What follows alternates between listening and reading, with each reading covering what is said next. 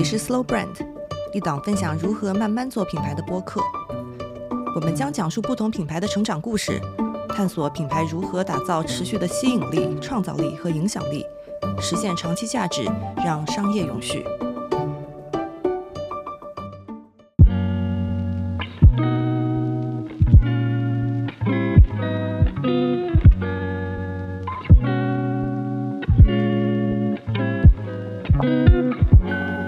欢迎来到 Slow Brand，和我们一起探讨如何慢慢做品牌。大家好，我是莹莹。大家好，我是天。不知道大家有没有发现，在我们的播客的简介里面有一句话，叫做“建立和人、事物和世界的长久连接”。其实，几乎在过去的每一集内容里面，我们都会多多少少分享一下品牌在做的与社会责任相关的内容。不管是如何减少对于环境的压力，如何去扶持他所在当地社群的一些人和事物，还是对于公司员工的回馈等等。但是我们觉得，每当讲到可持续也好，或者是社会责任也好，嗯，要么就会有一点沉重，因为它会有一种道德绑架的这种感觉；要么就是太轻，因为会变成一种品牌在做的营销的噱头，没有太多的诚意。所以我们也一直在寻找一些品牌的故事，他们既能够忠于品牌自身去做一些想做的事情，但同时呢，又能够很轻松而且自然而然的把上面提到的这些跟道德责任、可持续相关的一些事情去付诸现实。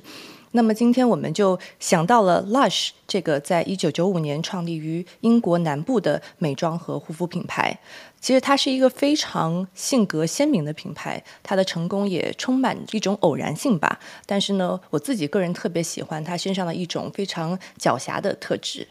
对，在我的个人视角里，这个品牌其实更像是一个奇妙的综合体，因为它又先锋又很少女。它在它的理念和实践上往往会有很鲜明的态度，甚至有点前卫，但是产品本身却保持着很绚丽的色彩，就会给人带来松弛的心情，或者有一种少女感的体验。对，其实讲到 Lush，可能很多人的第一反应就是它非常的色彩斑斓，充满趣味，而且充满着手工感。不仅仅体现在它的一些购物体验上面，同时它的产品的形态、它的颜色、香味，还有它的使用感受，其实都让人觉得很轻松。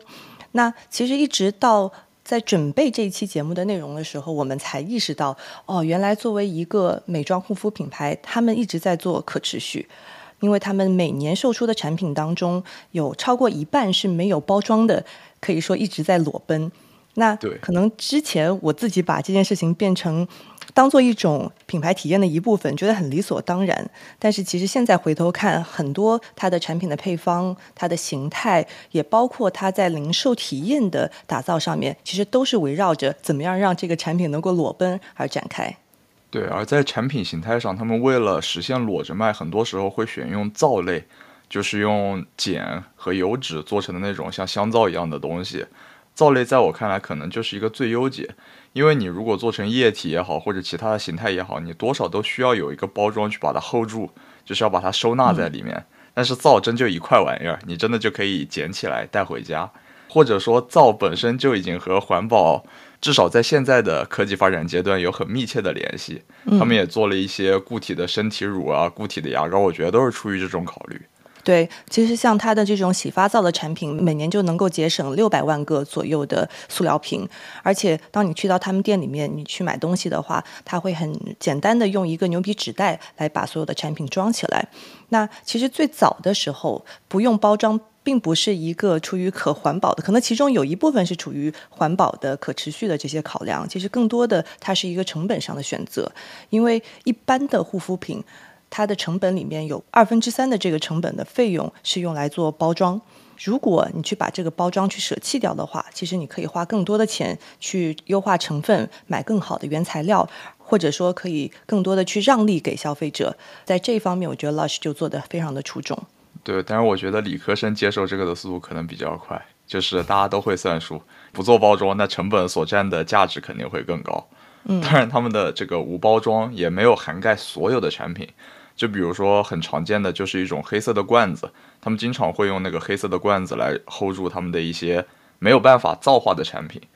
但是这些罐子是一定一定一定是用再造塑料制成的，而并非一手的塑料。像他们的手提袋也一定是用再造纸做的，他们会通过再生材料，每年能减少上百吨的碳排放。同时还有一个冷知识，就是他们包装中用的这种二手塑料和二手纸也好，有百分之八十是源于在海滩上收集的垃圾。原因是因为他们的老板们觉得海洋中的塑料包装垃圾太多了，所以我们就要用海洋垃圾来做。也正是采用这些可回收材料，他们始终做着自己的黑罐包装。嗯，我发现他们设计一直没有变，原来是这个原因。因为其实你一直到现在，你去看那个黑罐子设计，还是觉得挺酷的。上上面再加上就是非常有手工感的那个名字，又酷，然后但又很亲切。是集齐五个黑罐就可以召唤一块新鲜面膜，就像集齐龙珠可以许愿一样。就是他们那里有活动，你每用空五个黑罐里的产品之后，你拿着罐子到店里就可以换一片新的面膜来用。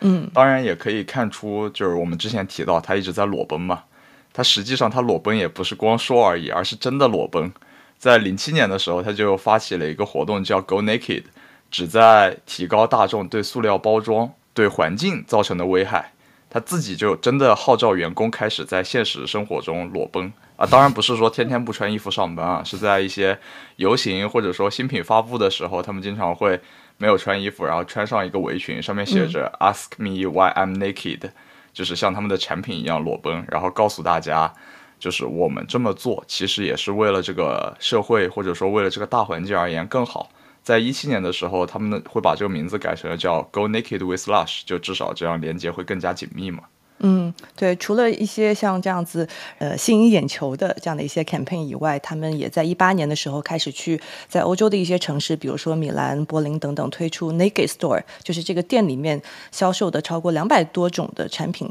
都是没有包装的，等于说把这个概念做到了极致。没错，或许就是这种特别鲜亮的外观和精神。也吸引了很多的人去了解和使用它。在回顾他的发家史的时候，或许能从他的一些经历也好、过往也好中找到他这么做的源头。嗯，其实每一次分享一个品牌的故事，我们都会花一些时间去了解它的创始人和他创始人小时候的一些成长的故事，因为我们觉得品牌它现在所呈现的样子，很多可以从它的创始人的小时候的一些故事当中去找到相应的线索。那我们就来看看 Lush 的联合创始人叫 Mark Constantine，他小时候是在怎么样一个环境当中长大的？呃，Mark Constantine 呢是出生在英国南部，他的父亲在很小的时候就离开他和他的母亲去了南非，所以后来他都没有怎么见过他的爸爸。但是他是由三个女人养大的，就是他的妈妈、外婆还有他的阿姨，所以他的童年是被爱和这种呃来自女性的这种爱所围绕着长大的。但是他在十二岁的时候，他的妈妈重新嫁了一个继父，那个继父有暴力的倾向，所以从此以后他就开始了他忧郁少年的生活，一直在寄人篱下，同时呢也会和一些嗯怎么说呢，就是流氓小孩一起混迹街头。可能这也是他现在给人感官的一个解释吧，就是他既有给人带来治愈感的产品，同时又有一些很叛逆的先锋做派，可能也和他幸福但又。遇到了一些挫折的童年紧密相关。对的，所以他其实很小的时候就开始打工养活自己，十几岁的时候成了一名理发助理。那当时他的一个老板就说：“哎，是不是可以去学一下有个叫头皮健康师的这样的一个认证？” 所以他花了三年时间学习了有关于头皮护理、头皮健康的一些知识。那最早的时候，他会开始在自己家里有一个小房间去调配不同的一些护发的产品，后来也会卖给身边的一些客户。一个非常偶然的机会，他在报纸上看到了一则广告。那则广告是一家叫 The Body Shop 的店，开在英国的叫 Brighton 布莱顿的这个城市。他发现这个 The Body Shop 这家店，不管是理念，比如说它包装很简单，成分非常天然，和自己想做的事情非常符合，他就主动找到这家店的老板，开始卖货给这家店。我相信大家都应该听过的 Body Shop，因为它是一个嗯，怎么说呢，在美妆行业还是比较出名的一个英国的品牌。但其实，在英国的这家的 Body Shop 并不是最原创的。其实最早的时候，在美国，在旧金山、西雅图、波特兰等等这些地方，七八十年代有很多崇尚自然健康的人群，所以在美国就出现了 The Body Shop 的概念。然后英国的这位叫 Anita Roddick，在美国看到了这些店铺，然后于是把这个概念带回英。果。而且 Body Shop 可以说是八九十年代最成功的独立护肤品牌之一。所以当时 Lush 的创始人 Mark 就开始向 The Body Shop 去寄送一些自己的样品，一直是 The Body Shop 在早期的一个最大的供应商。仅仅作为 The Body Shop 的供应商，Mark 和他的一个伙伴一共有五个人，他们在八二年的时候就能够做到一年差不多一百多万美金的生意。这五个人也一直是他后来创业路上的合作伙伴。对，我觉得就像刚刚提到的 The Body Shop，我觉得对于 Lush 有着或多或少的影响吧，因为这两家公司都是我们现在认为的社会道德企业的先锋，同时也是反对动物实验这件事情。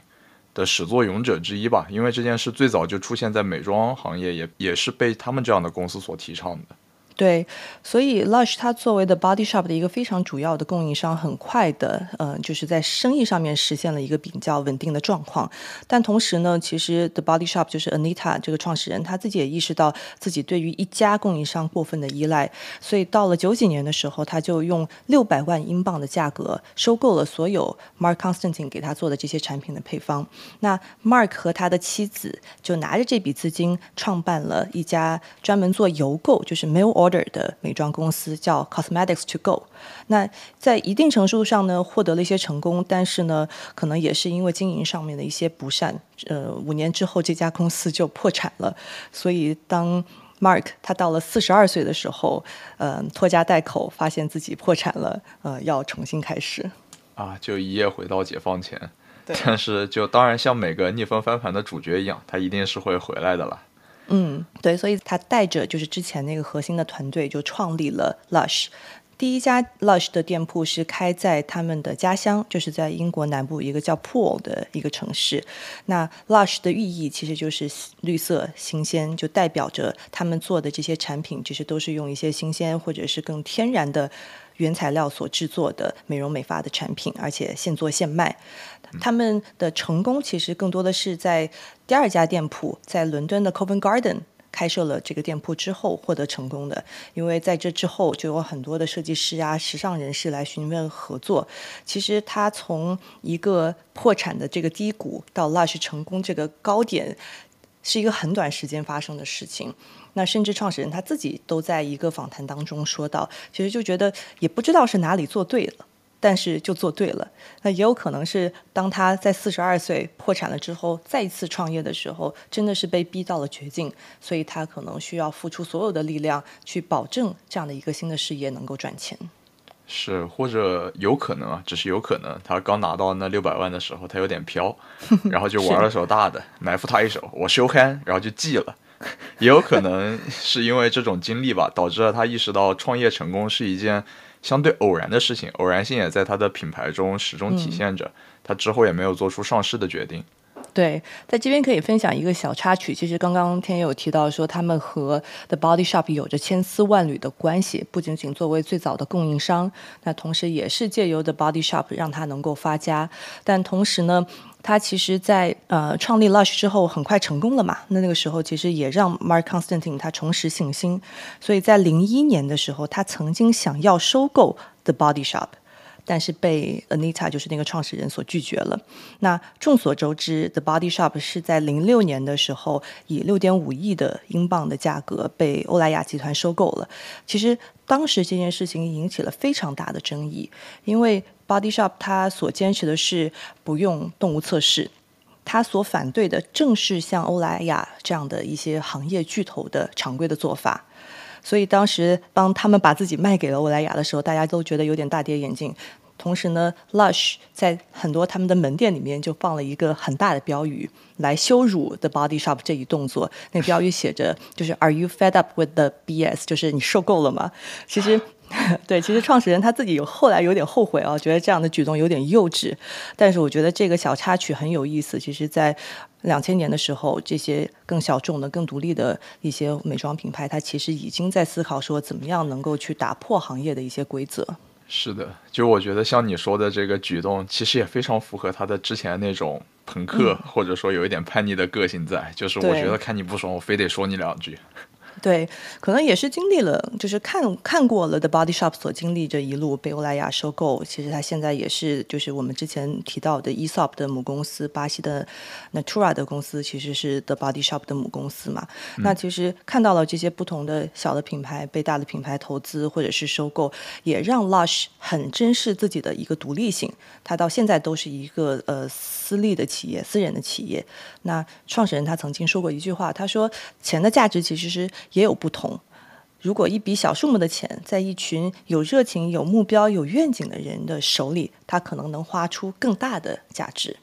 所以他一直以来都在思考说，怎么样能够和员工一起去分享这个公司的所有权。在一七年的时候，他把百分之十的公司的股份拿出来，建立了一个员工的奖金池，让员工的奖金和公司的利润能够挂钩。同时呢，他还提出了一个概念，我觉得很有意思，就是要为员工提供 living wage。那大家可能都听说过，就一个叫 minimum wage，就是最低工资的概念，就是不同的国家就是政府会规定一个国家的最低工资，但是。Lush 他是希望能够付给所有的员工一个 living wage，根据员工所在的国家给到他们能够真正满足真实的居住需求所在的这个时薪的标准。那比如说在英国，这个数字就是九点五英镑每小时。这个数字也会根据呃不同的时代背景或者是物价的变化而变化。就可以看到，他其实是希望能够把这些钱留给自己的员工，然后和大家一起去创造更大的价值。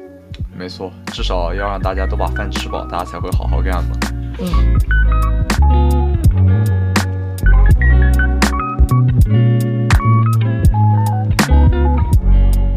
那截止到二零二一年六月份，Lush 在全球通过设立子公司、合资企业，还有通过经销和加盟的形式，实现了在四十八个国家设有九百多家的店铺。那其中一半是他们直营的，那同时他们在六个国家也有设有工厂。差不多每年他们的这个销售额能够做到七点八亿英镑左右，但是的确他们在疫情期间也受到了比较大的影响，平均就是每家店关闭了差不多六十六天，也就是两个月左右。那在集团的层面，他们未来有三个不同的策略的重点，第一个它叫做 Create a Cosmetic Revolution，就去实现或者创造一个在美妆行业的革命。第二个呢，他希望能够成为在每一个品类的 number one。那其实他们现在在整个全球美妆行业的市场份额差不多在百分之零点二五左右，所以还是一个比较宏大的目标，相对于他们现在所在的位置。那第三个，他们策略的重点叫做 make product for every need，就是为每一个需求去打造产品。我在看他们官网的时候，就看到一个很有意思的他们的一个想法，就是说。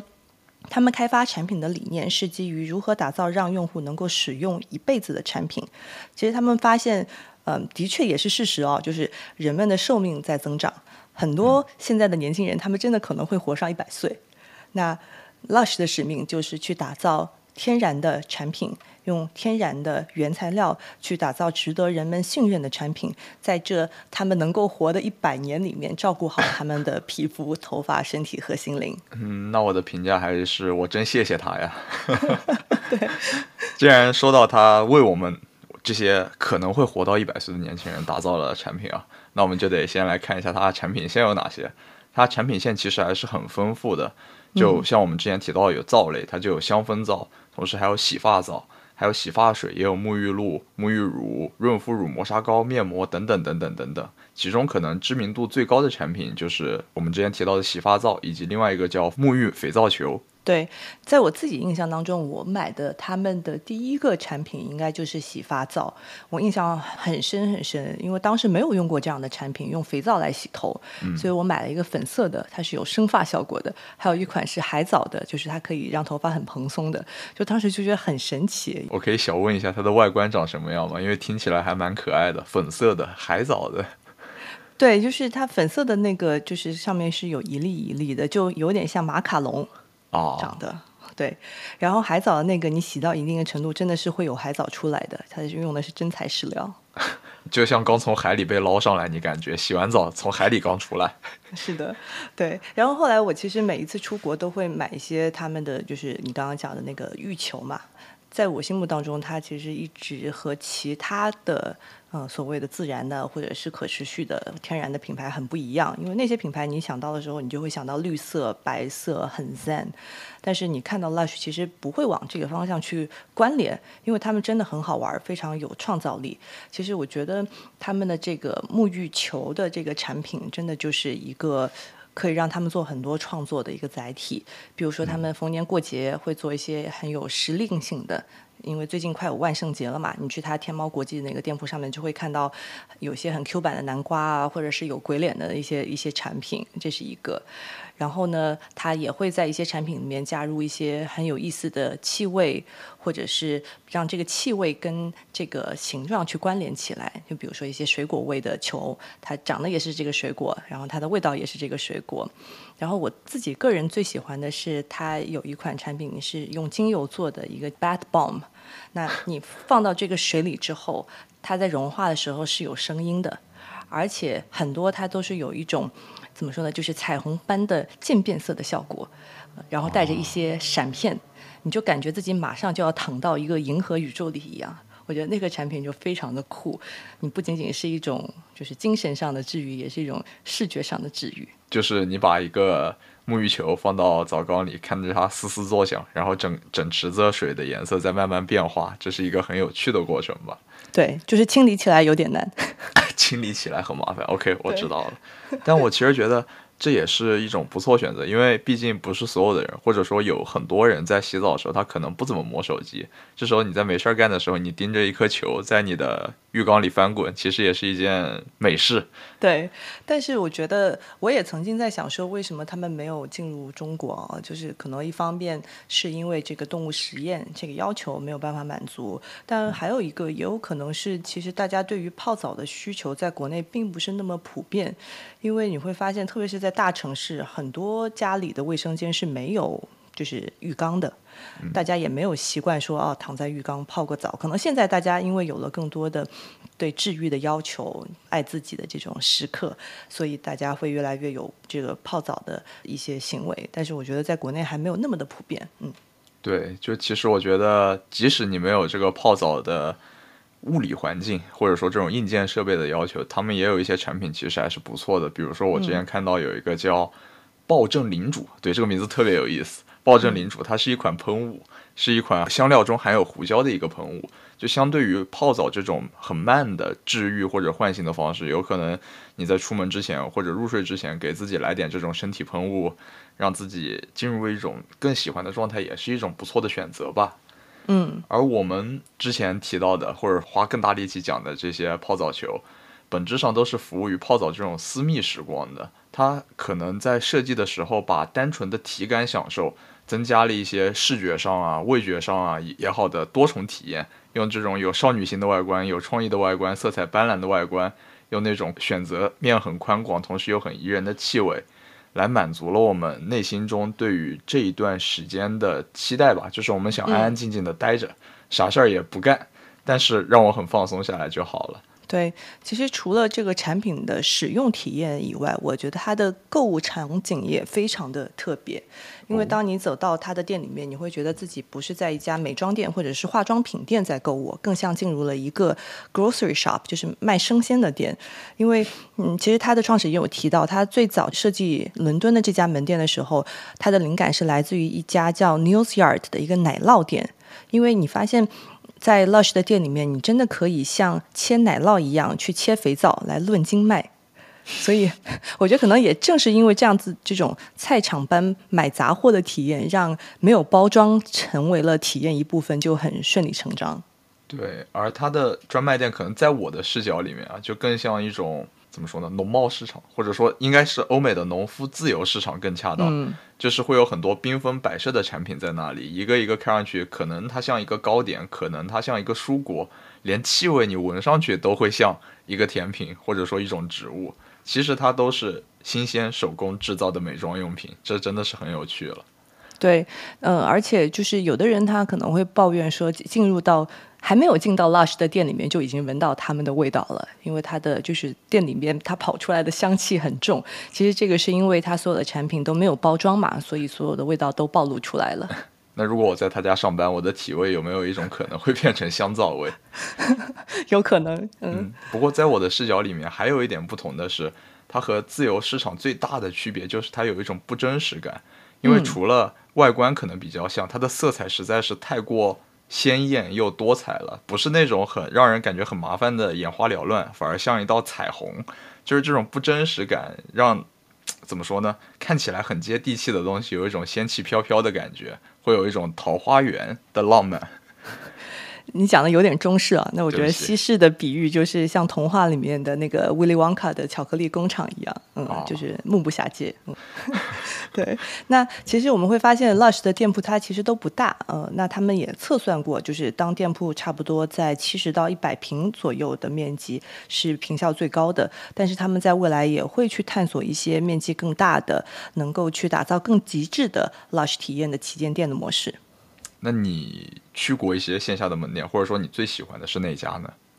我印象最深刻的是有一次在东京，他们就是在哈拉朱库元素的那家店，应该不仅仅是让我印象最深的他们的店，而是我迄今为止印象最深的一个零售体验之一，因为它和传统的所有的 Lush 的其他店铺不一样，它是专门卖浴球的。那对它等于说，所有的浴球就会像艺术品、工艺品一样被展示出来，就是店铺的几面墙上面被画成一个一个小格子，然后每一个小格子里面放着一个浴球，然后他们是按颜色，就是彩虹色的序列排列着的，所以就特别特别的漂亮，特别好玩。然后呢，它还会有一个，因为在日本嘛，所以它还会有一个像寿司的传送带一样的装置，把一个一个球传送出来。我在卖肥皂的店吃回转寿司，夸张点说就有一点赛博朋克的味道了，但其实这也算得上比较先进和有创意的零售体验吧。对，而且其实他给我印象深，还有一个原因是那家店其实是他们第一次尝试如何把数字媒体与实体的零售体验结合起来。就是在那边你可以下载一个 Lush Lab 的一个 APP，因为它所有的产品摆在那边，但是它没有任何的说明。你可以用这个 A P P 里面有一个叫 Lush Lens，它的这个镜头一个 A R 的技术去扫描产品，然后呢，它就会跳出来你扫描的这个产品它的一些详细的成分，你还可以看一些这个产品使用的一些影片。其实我们如果回过来去想它的初衷，就是 Go Naked 嘛，就是不要包装。其实这个 A P P 也是最好的去替代产品标签纸的。一个方式，因为以往我们可能要通过产品的包装或者是店内的一些标签来获取关于产品的资讯，但是现在你就可以扫一扫，通过这个镜头去了解这个产品的一些信息，所以也是取代了一些纸制品，减少了对环境的影响。没错，而且这种技术在我看来也是挺。牛的，就因为它是通过扫描产品本身就能获取信息，在很多的地方也在采取类似的形式，但是它所需要扫的还是一个标码嘛，就是产品上面会有一个产品码。对，非常好玩。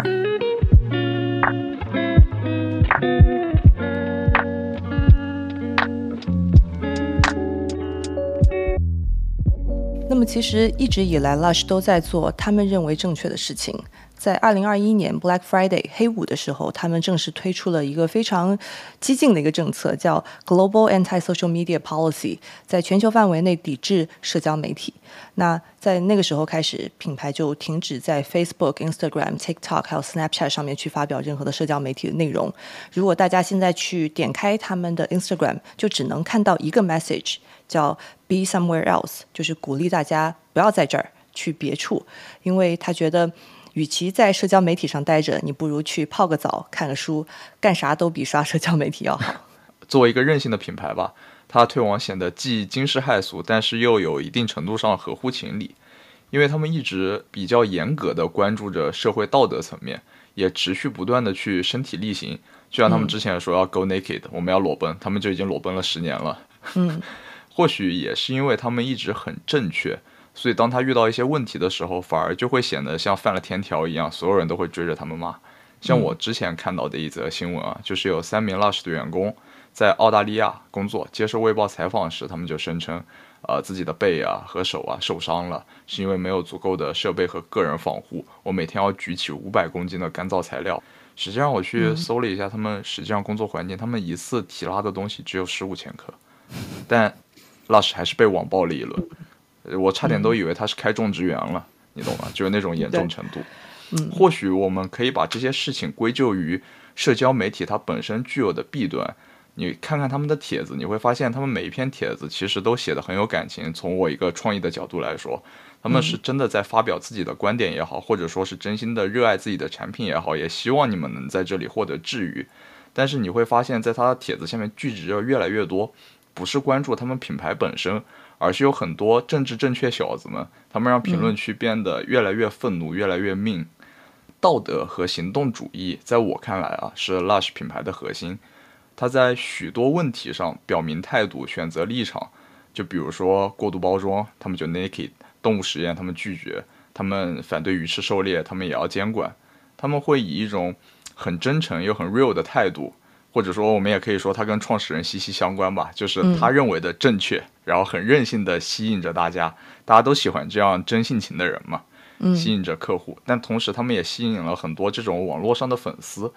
这些粉丝，你可以说他们是有激情的人也好，崇尚正确的人也好，或者说在一定程度上有共同价值观的人也好。但如果一旦你辜负了他们的预期，哪怕你做的没有错，只是你和他们心意不合，他们就会失望，他们就会变得敏感而记仇，反过来攻击你。在看完 就是他们很多的 social post 之后。我就开始怀疑了，就是他们一直在做的其实是一个更温暖、松弛的形象，就包括他们的产品也好，给我们带来了很多很多的温暖和治愈。但是，表达自己心中的正确之后，他好像被强行的、很偶然的架上去了，被迫成为了一个社会活动家。嗯，但我觉得这个也不是他们一个品牌所面临的。困境，我觉得的确，因为他们在前期是作为一些社会活动的先锋嘛，那他有更大的责任去继续做对的事情，那人们也会用更高的一个标准去衡量他们的所言所行。但是，我觉得几乎所有的品牌现在都在面临着在 Me Too、呃 Black Lives Matter 之后，在社交媒体端需要更多的谨言慎行，因为。嗯，怎么说呢？大家都在就是一个 两极化的，以及想要非常嗯直接的表达一些自己想法的这条路上越走越远了。所以我觉得品品牌挺难的，在社交媒体上面的一些做法。但是呢，从我觉得从另外一个角度看吧，当一个品牌面临这样的一些社会变化或者是挑战的时候，你要怎么应对？可能也是需要去回到自己的初衷去做一个选择。到底我是去顺应，我去挑战，还是怎样？那比如说，刚刚讲到 Lush，它的这个很多产品，比如说这个欲求产品的初衷，就是想要让大家去把这个开关关掉，去休息，去更多的关注自己。但其实很多我们现在在社交媒体上面的一些行为，其实跟这个初衷是背道而驰的，因为它是充满了。各种各样的噪音，它让你无法休息，就让你卷起来，对吧？这个其实是跟 Lush 这个品牌它想要去宣扬的这种初衷是背道而驰的。那特别是在这个算法所驱动的社交媒体的环境里面。就特别是 Lush 它的这群目标人群就是年轻女性，她们的心理健康其实受到了很多的负面的影响，所以她们也觉得我是不是应该回归初衷，去做一些更有意义的 campaign，然后去发挥品牌在平权、动物权利还有环境议题上面积极影响。那把一些有害的东西去去去除掉，那我就把社交媒体可能在某种程度上有害的这个东西，它去把它 switch off。然后呢，再去探索一些更有道德的数字性的做法，就好像当年他们在传统包装产品的领域，他们在探索说我怎么样做得更 ethical。那么在数字充斥的这样的一个时代里面，他们也在寻找更 ethical 的做法。比如说，他们在公司的数字化的愿景里面就提到了一个词叫 handmade tech。就是手工科技，其实我觉得它还是回到了它原先的这个视角，怎么样用手工的、以人的需求为中心的这样的一种思维方式，带回到它在新的技术的应用当中。对，其实这种态度我就很喜欢了。它像一种不违背原则的叛逆，就像离开社交媒体很叛逆，但是它没有否定科技，就是没有违背一个时代的原则吧。就哪怕我不在社交媒体上发声了。也并不意味着我就要和线上的通道和数字的体验背道而驰，回到上个时代，